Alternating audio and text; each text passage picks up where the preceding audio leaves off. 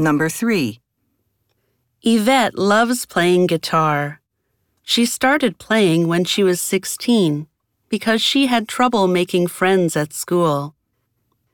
Playing guitar gave her a way to express her feelings. Recently, she has started composing her own music and recording it on her computer at home.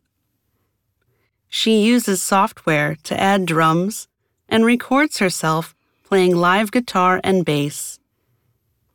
Yvette hopes to one day play her music live for other people. Question. How does Yvette create her music?